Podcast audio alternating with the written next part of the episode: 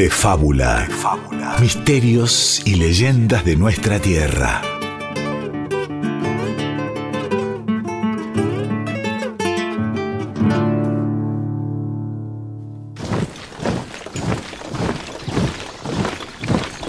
Corrían los tiempos de la conquista en esta parte de América, cuando un grupo de soldados españoles avanzaba por lo que hoy son tierras chaqueñas. Don Hernán Mesías de Mirabal lideraba el pelotón. Estaba muy ansioso, muy ansioso, pues aquella no era una expedición cualquiera. Por eso no dejaba de alentar a sus hombres. No relajéis vuestras fuerzas. Vamos, señores. Si encontramos lo que venís a buscar, seremos recordados por siempre. Ese yacimiento de hierro debe estar cerca. Estos indios del demonio no pueden esconderlo por siempre. Don Mejía, no serán verdad las historias que se cuentan, esas de un poblado todopoderoso. La ciudad de los César dicen. Ellos deben guardar el yacimiento y deben ser amigos de los indios, pues tienen esas llamadas boleadoras hechas de hierro.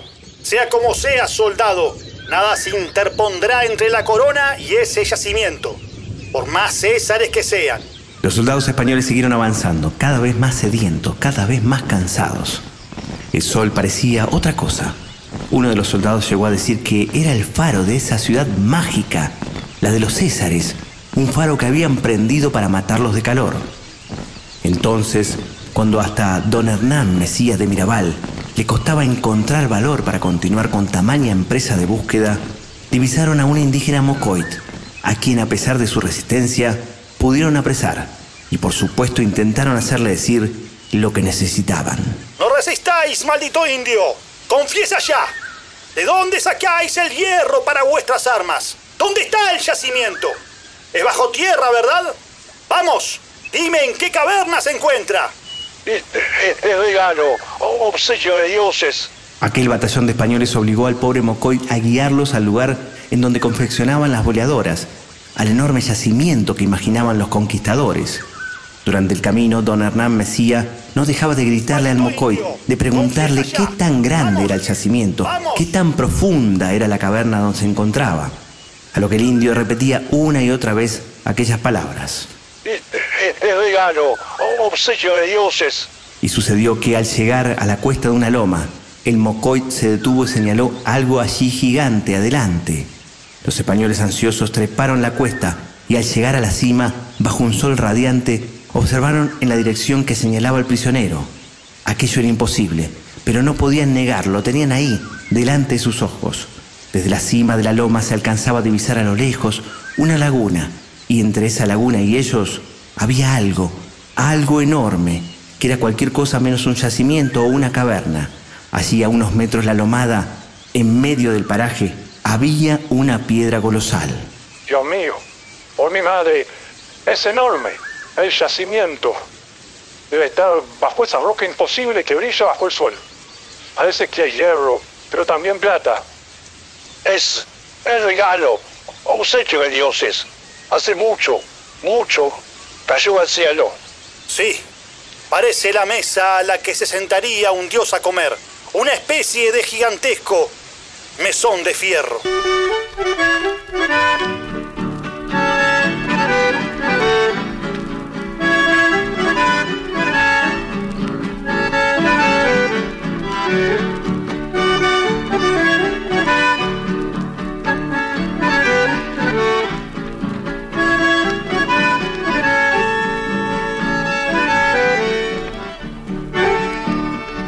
En la selva bravía donde rugen los jaguares y a las aves sus trinares ofrecen noche y día.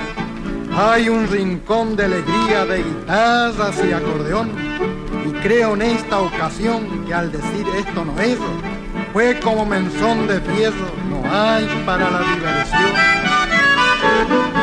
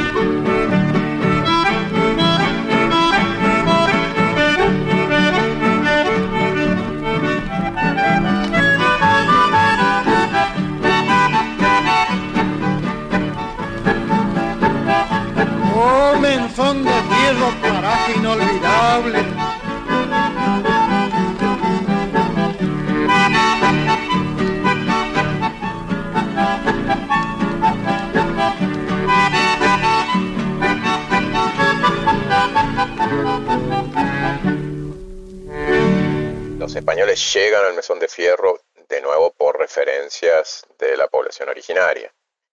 Después lo que ocurre es que los españoles llevan adelante toda una serie de expediciones tratando de determinar la naturaleza del mesón de fierro, pero teniendo sobre todo en mente que se trataba de un afloramiento de una mina o este, de plata o bien de hierro, y pensándola como un recurso eh, tanto en el, para el circuito mercantil español como en todo caso para la obtención de hierro para armas.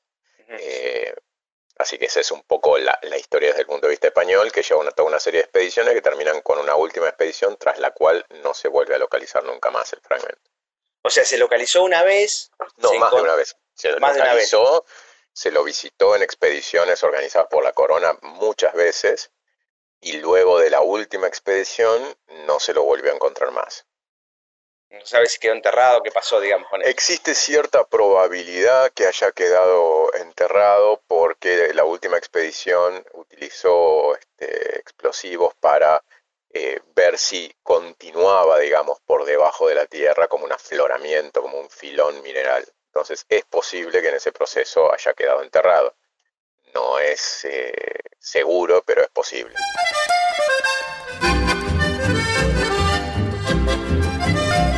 Y escuchamos de fondo el chamamé Mensaje de Campo y Cielo, de Chacho Abrigo y Tarragó con los versos, las glosas en realidad, de Oscar Albornoz, que nos hablan, en realidad nos hablan del campo y del cielo, no nos hablan de campo del cielo, pero juegan con esas dos palabras y nos trasladan de alguna manera al Chaco Austral, donde habitaban los mocovíes, o mejor dicho, los mocoit, que pertenecen al mismo grupo lingüístico que los cuom o tobas, que los pilagá, los avipones, y donde se encontró el meteorito llamado Mesón de Fierro, de, algunos dicen supuestas 15 toneladas, que lo describió justamente el conquistador Hernán Mesía de Mirabal en 1576, pero cuya ubicación actual no se conoce.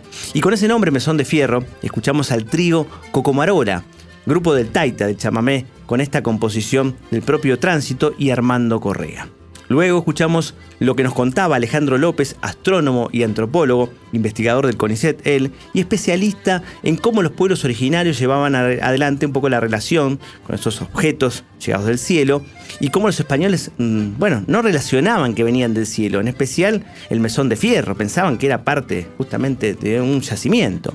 Pero para seguir hablando de esta tan rica y vasta historia alrededor del mesón de fierro, alrededor del campo del cielo, de los mocoid y de la ambición española de conseguir el hierro, estamos con el especialista y escritor Guillermo Barrantes y quien les habla, Diego Ruiz Díaz.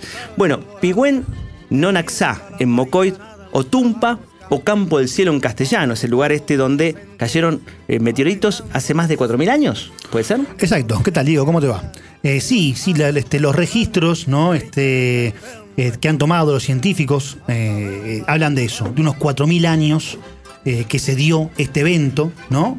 Y que fue, y fue visto aparentemente por, por los primeros habitantes de la región.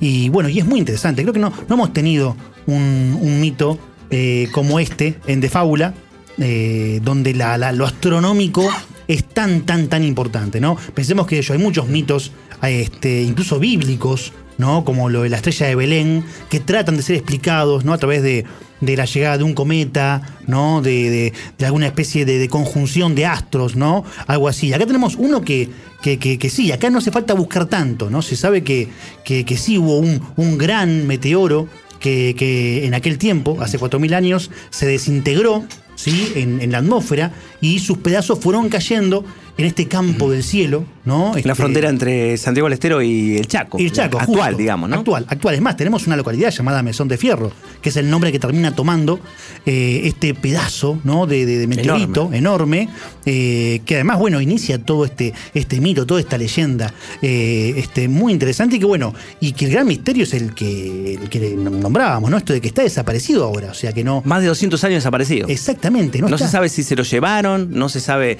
si, como dijo también este, el astrónomo y antropólogo, en una de esas, la última expedición, utilizó explosivos y lo enterró finalmente, Claro. o lo deslizaron hacia algún lugar. Se habla de un hundimiento, ¿no? Que, que para este, tratar de una de las expediciones para, para ver si qué naturaleza tenía, ¿no? Este, cavaron alrededor y se dieron cuenta que era una pieza única. Pero bueno, al cavar alrededor hicieron como un pozo y este, eso, sumado a las explosiones, habrían terminado hundiéndolo y haciéndolo. O sea, y eso mezclado con la maleza del lugar, con este, con, con este, el monte, ¿no? Eh, lo han escondido, ¿no? Lo han, lo han camuflado. No sé, la verdad que es un Y a misterio. pesar de la tecnología que tenemos hoy en día, no se lo encontró. No se lo encontró. Y bueno, cuando algo tan importante, ¿no? Como esto no se encuentra, empiezan a aparecer las, las versiones. ¿sí? Las leyendas. claro. Leyendas y, y- y datos numéricos que empiezan a exagerarse a veces, ¿no? Eh, vos hablaste de 15 toneladas, pero hay versiones que, que hablan de 40 toneladas. Y, y que de ser así, sería el segundo meteoro, este meteorito eh, más grande caído en la Tierra. El primero eh, creo que tiene unas 60 toneladas y que cayó en África. Y el segundo sería el mesón de fierro. Pero bueno, es una versión. Es un mito ya. Es un mito y no, no está este, ahora este, el mesón de fierro para poder medirlo, pesarlo. Y decíamos, ¿no? Esa zona del campo del cielo donde cayeron tantos meteoritos, ¿no? Hace 4.000 años, se le conocía como Otumpa, o Pozo de Otumpa, donde se supone que estaba el mesón de fierro, ¿no? Es en voz chiriguana, los chiriguanos son un grupo de la lengua tupí-guaraní distinta a la de los mocoy, los cuon, los pilagá, pero también han nombrado esa zona de esa manera, ¿no? En ese pozo de Otumba se, sos- se sostiene, se supone que alrededor de 1783 termina por desaparecer ese mesón de fierro. Pero hay una localidad santiagueña también que se llama Otumpa y hay un tema de los manceros santiagueños que le cantan a una campesina de Otumpa. A ver. adentro. Si para que me quiera tengo que penar, penando no me haga llorar.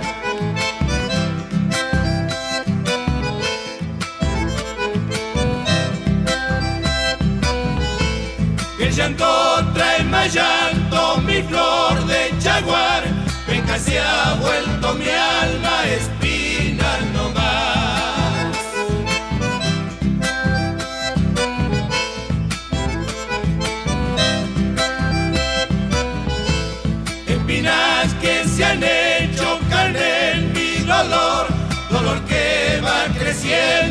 de tu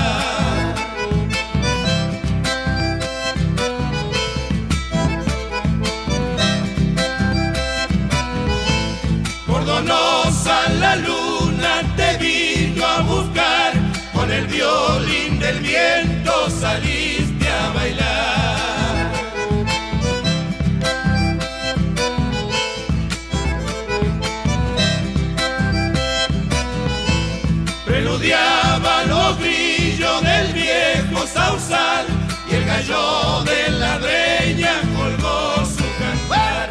Amor que nos curamos ni te acordarás, campesina de Otumpa, Florcita y Chaguar. Los meteoritos son entendidos como la presencia en la Tierra de entidades potentes del cielo ligadas a la lluvia, a la fecundidad, a la abundancia.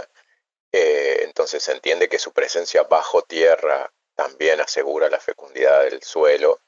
Eh, las zonas de mayor abundancia de meteoritos, había zonas donde algunos fragmentos estaban sobre la superficie, eh, era justamente entendido como un una zona del territorio especialmente potente y tradicionalmente distintas bandas se encontraban en esa región este, para las festividades, sobre todo probablemente en verano, que era la momento de mayor abundancia de frutos, donde se podían dar alianzas matrimoniales, políticas, etc.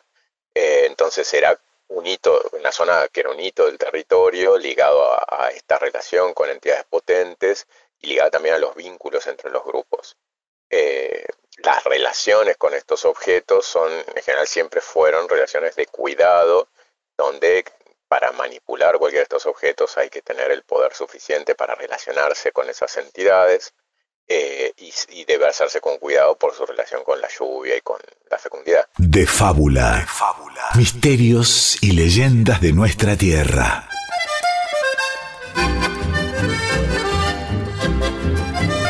Y escuchamos primero la Otumpeña, chacarera de Leocadio Torres y Marcelo Corita Ferreira, por los manceros santiagueños, y luego al antropólogo y licenciado en astronomía, investigador del CONICET, Alejandro López, sobre cómo veían los pueblos originarios a los meteoritos y a ese lugar sagrado entre Santiago y el actual Chaco, un lugar de ritos, de energía, lugar de encuentro entre pueblos, lugar de, de poder, ¿no? que otorgaban estos seres que supuestamente enviaron esos meteoritos, pero no lo podían manipular cualquiera, ¿no? Eran los caciques, los miembros especiales, ¿no? Quienes podían manipular los brujos de la tribu, por ejemplo, los Pigonak, manipulaban al Ak Chikpashem, que así denominaban al meteorito. Eh, solamente ellos podían manipular por la energía que había justamente en ese lugar. Pero algo más también nos va a contar Abel Salteño, es uno de los guías eh, del lugar, de Campo del Cielo, es Mocoit, es profesor, y nos va a contar también sobre un mito que también se vivió un poquito después de lo del Mesón de Fierro, ¿no? de estas búsquedas a través de las expediciones de los españoles. Ya eh, éramos independientes, ¿no? Eh, la Argentina ya existía en 1879 y ahí parece ser un encuentro interesante, este, donde un grupo también va en expedición al Chaco Austral, pero se encuentran con otras cosas eh, primero se encuentra con la posibilidad de morir y después una suerte de milagro. Y vamos a escuchar lo que nos decía Abel Salteño, guía Mocoit, sobre esta suerte de mito también alrededor de Campo del Cielo. En un tiempo atrás, y mucho tiempo, los Mocoit al recorrer sus territorios pasaron por esa, por esa laguna eh, y bueno, se quedaron ahí porque se enteraron que también había un ser eh, protector sobrenatural que protegía, digamos, a esa laguna. Pero después, eh, a, medida que tuvieron contacto con este ser, se enteraron, digamos, que también en esta parte, este ser lo, lo, empezó a, poder atraerlos a los mocois y en un momento u otro también este, se enteraron como que había elementos este, elementos que venían del cielo cerca de esa laguna natural. Bueno, de ahí van a encontrar, encontrar el, el de fierro. Eh, pero ellos ya cuando encontraron no lo podían mover, solamente lo adoraban y no es como lo adoraban, sino que se acercaban para poder sentir más el poder. Ellos lo sintieron así y bueno, nunca lo llevaron, nunca lo, lo, utilizaron, lo movieron, pero bueno, cuando llegaron los, españoles o los, eh, o los criollos, eh, empezaron a, a, a utilizar una manera diferente, ¿no? Son de fierro, sino la Virgen de la Laguna, porque también este, los Mocois eh, hubo una revelación donde ahí cerca de esa laguna se encontró una virgen, digamos, autóctona del lugar. Eh, y bueno, el Vichagay, cuando se tuvo la profecía, fueron a esa laguna, cerca de la laguna, encontraron la virgen, este, que era netamente natural, digamos. Y ahí cuando los criollos encontraron la Virgen, bueno, y ahí se, se cambió de nombre, ahora es la Virgen de la Laguna, se llama el lugar con el más profundo amor que de mi pecho ha brotado. Estos versos he dedicado a ti, Virgen del Mesón, del año yo 17 fue tu estado tan querida que amparando muchas vidas para siempre se quedó. Es por eso que hoy te Santa Virgen del Mesón.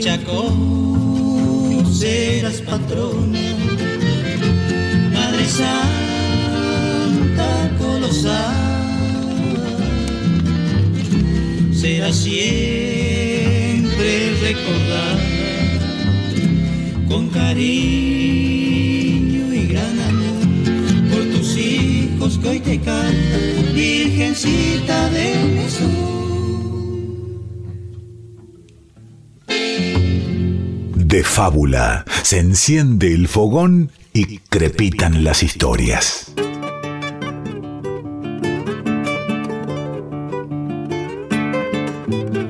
Y escuchamos recién a Marcos Bassi y los Caballeros del Chamamé con las voces de Leoncio Acuña y Conrado Ábalos, Virgen del Mesón el tema.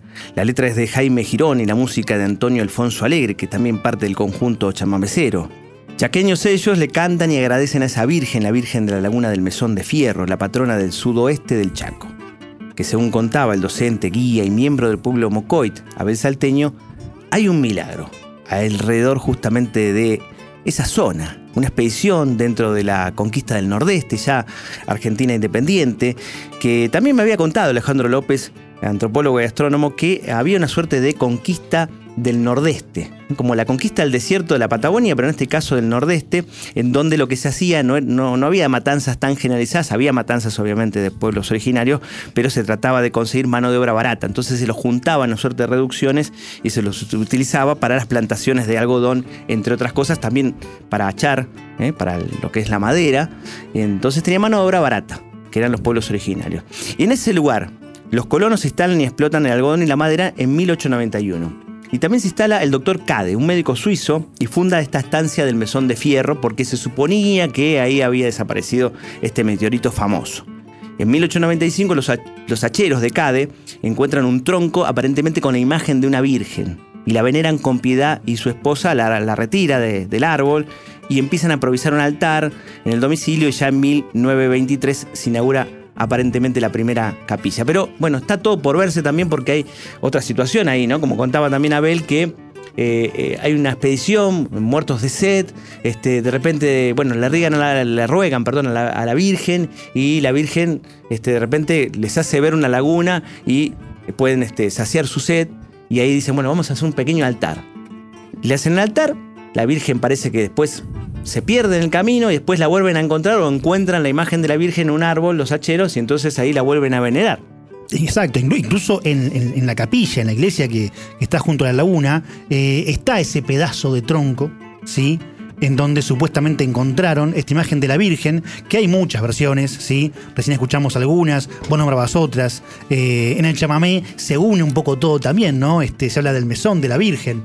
Eh, pero bueno, hay muchas versiones y una también habla de que uno de estos eh, expedicionarios sedientos, ¿no? Que buscaban desesperadamente saciar su sed, este, lo que hace es prometerle antes de morir, este, prometer a, a- a la Virgen, ¿no? Porque él llevaba una especie de, de Virgen colgada, ¿no? Familiar, eh, que bueno, si salvaba a, a su gente, eh, él, este, él iba a hacer algo por ella. La iba a venerar, le iba a hacer un altar. Exactamente. Y ahí es cuando aparece un, un indígena, un cacique, le señala ¿no? una dirección y por esa dirección llegan a la laguna. Entonces ahí se salva la mayoría de esos hombres y a partir de esa imagen que él tiene colgada en esta medalla es donde este, se empieza a, construir, a venerar a esta virgen. Eh, incluso se habla de dos personas que no, de dos hombres de esta, de esta legión que no llegan a la laguna, ¿sí? tan sedientos estaban, mueren y son enterrados ahí en la ribera. ¿no? Así que bueno, vemos todo lo que, lo que surgió a partir de un meteorito ¿no? caído del cielo, de un evento astronómico, ¿no? toda una, una, una cosmogonía maravillosa y un lugar mítico ¿no? en, en el Chaco. El campo del cielo. Y decíamos alguna vez que eh, había que visibilizar también este, no solamente esto, ¿no? Lo, lo tan maravilloso lugar ¿no? de Campo del Cielo, sino también por ahí este, cómo entraron los pueblos originarios, ¿no? Este, cómo, cómo trabajaron este tema en muchos aspectos este, y cómo fueron también explotados, ¿no? como decíamos antes, las matanzas. Exacto. ¿eh? Esta conquista que recién nombrabas que Conquista poco. Nordeste, Claro. muy poco conocida, no tan este, sangrienta como la conquista del desierto, pero también que, los llevó a, bueno, a lugares reducidos a trabajar de mano de obra barata y muchos murieron. Pero hablando justamente sobre los Mocoit, cómo trabajaron y cómo vivían antes, primero cómo vivían antes en armonía con la naturaleza y después cómo fueron explotados. Un poco está un tema de Ariel Ramírez que nos habla de los Mocoit, en realidad Mocovíes, Mocoit ellos se autodenominan, de la armonía que mantenían con el entorno y después cómo fueron explotados por el patrón, por el criollo, por el blanco. Se llama Tríptico Mocoví y lo vamos a escuchar por la voz de la Madre Tierra, por la voz de la Negra Sosa. En tanto nosotros nos vamos hasta... Hasta el mito que viene. Así es. Indio buscando en el monte dulce vaina de amapí, siempre mirando la cría con viveza taloquí.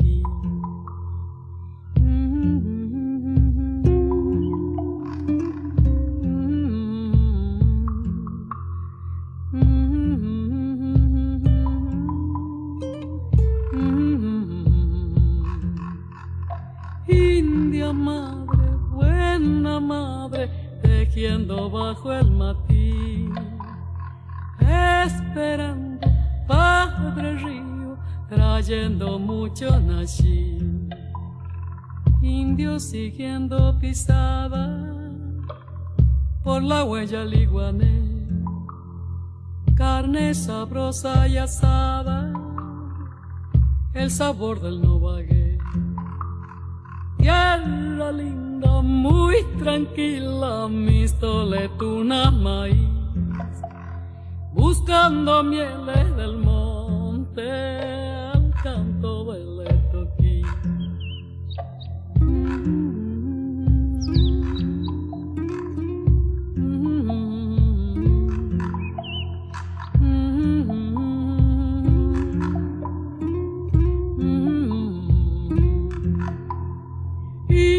India madre, buena madre, tejiendo bajo el matí, esperando padre río, trayendo mucho nací.